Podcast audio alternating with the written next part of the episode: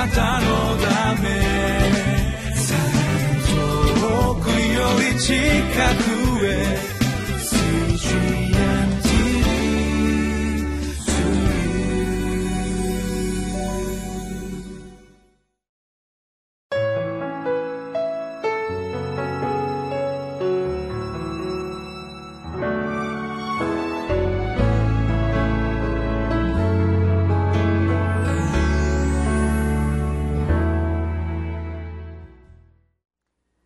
4月17日のリビングライフの時間です。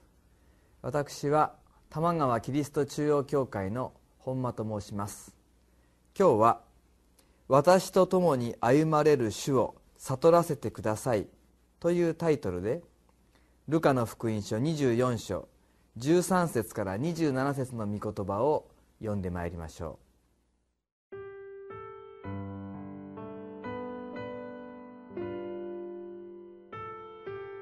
ルカの福音書24章13節から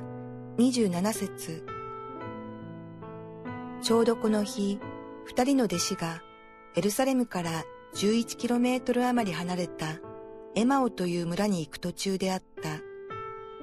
そして二人でこの一切の出来事について話し合っていた。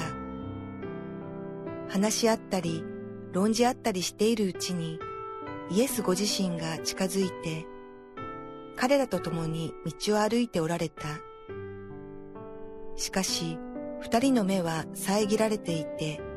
イエスだとはわからなかった。イエスは彼らに言われた。歩きながら二人で話し合っているその話は何のことですか？すると、二人は暗い顔つきになって立ち止まった。クレオパという方が答えて言った。エルサレムにいながら近頃そこで起こったことをあなただけが知らなかったのですか？イエスがどんなことですか？と聞かれると二人は答えた。ナザレ人イエスのことです。この方は神とすべての民の前で行いにも言葉にも力のある預言者でした。それなのに、私たちの祭司長や指導者たちは、この方を引き渡して死刑に定め、十字架につけたのです。しかし私たちは、この方こそ、イスラエルをあがなってくださるはずだ、と望みをかけていました。事実、そればかりでなく、そのことがあってから3日目になりますが、また仲間の女たちが私たちを驚かせました。その女たちは朝早く墓に行ってみましたが、イエスの体が見当たらないので戻ってきました。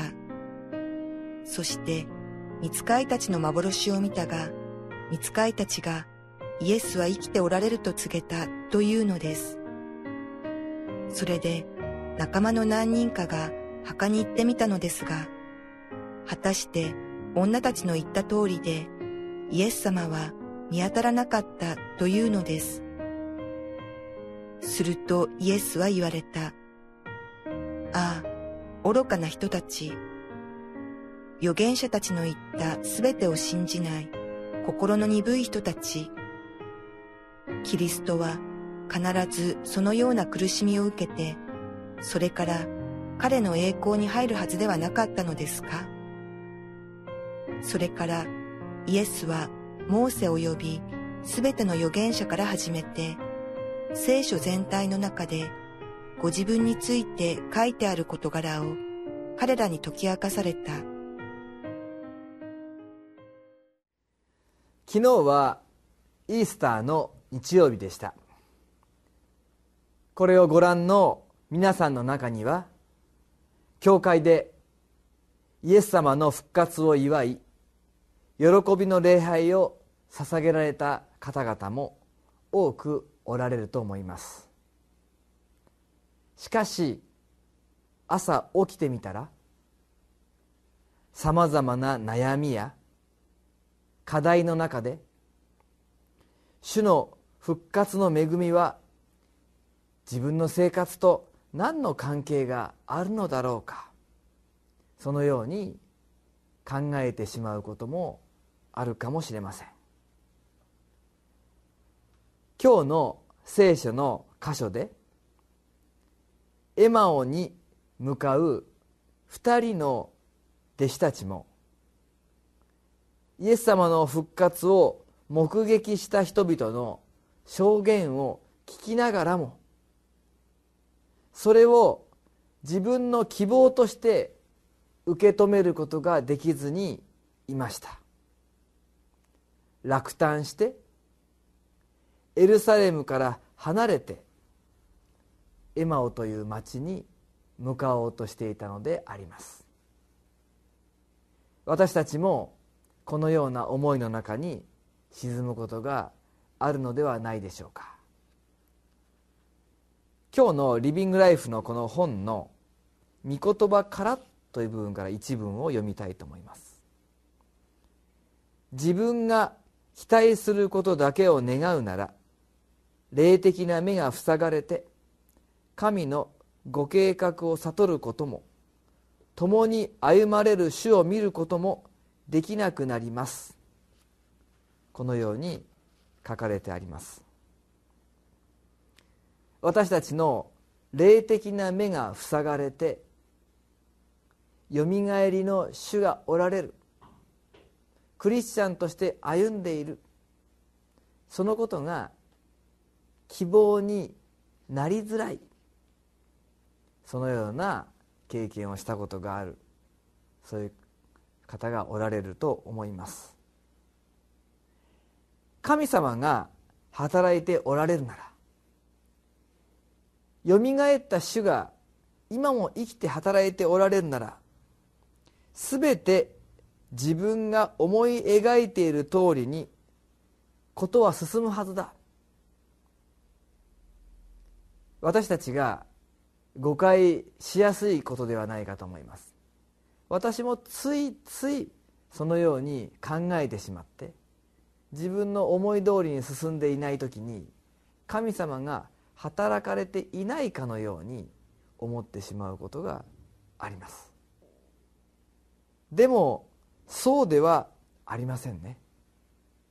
神様は生きて働いておられます。神様の身思いの中で素晴らしいご計画の中で私たちが休んでいて私たちが祈りの手を下げてしまった時であっても神様は働いておられます。そして神様の最善の時に全てのことを明らかにしそして確かに主はよみがえられて今も生きて働いておられる。そのように私たちが思うことができるように導いておられるのです。エマオに向かうこの2人の弟子。この落ち込んだ2人のために主はいらっしゃいました。わざわざこの2人のためにイエス様はいらっしゃったのであります。この2人を励ますために。イエス様は私たちの信仰をも奮い起こそうとして私たちのところに来られるお方です。クリスチャンであってもまた聖書を読んでいても自分の信仰が弱いとか確信を持てないとか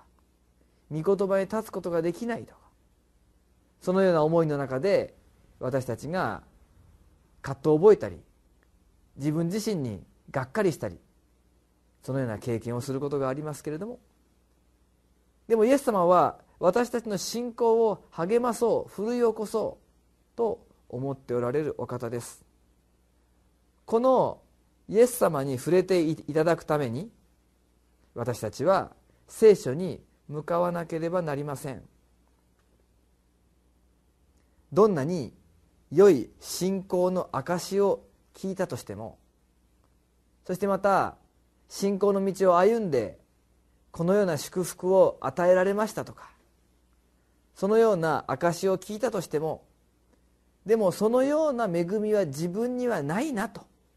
そのように思ってしまったらそれ以上先には進まないのであります。私たちの信仰を励まし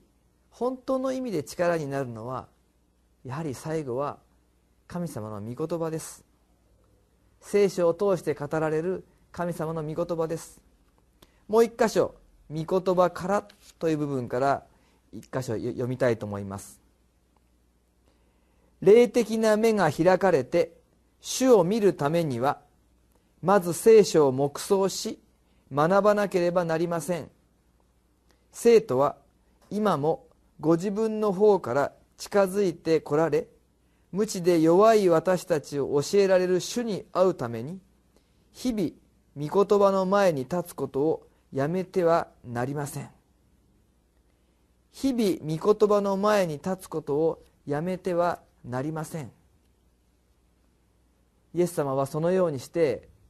御言葉を通して私たちに語り励まし強め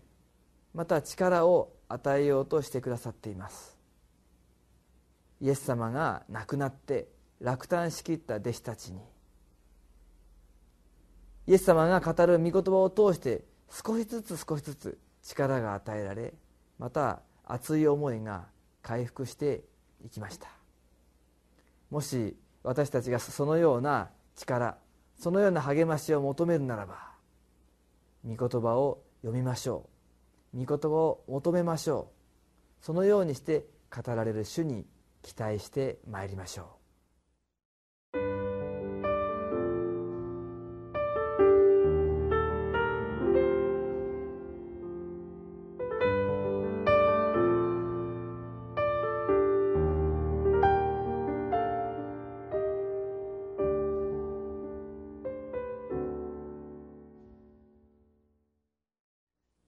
落胆する中でも主を見上げるために私たちは何をすべきでしょうか？落胆の中でこそ主を見上げていくそのような信仰を与えられたいと思います。そのような信仰を主に祈り求めましょう。また落胆の中でこそ働かすことのできる信仰を祈り求めましょう。元気な時。祝福されていると感じる時何事も問題がなく順調に自分の思い通りにいっている時だけ働かせる信仰ではなくてもうダメだ希望がないと思った時にこそ働かせることのできる信仰を祈り求めてまいりましょう。今日の祈りの祈りをご一緒に祈りたいと思います。自分に起こった出来事を主と関連づけて解釈できず落ち込むことがあってもその過程で私を育ててくださるイエス様を経験させてください。御言葉が私のものとなり人生を理解し御言葉から力を得て主の弟子として成長する深い恵みを味わわせてください。イエス・キリストの皆によってお祈りします。アーメン。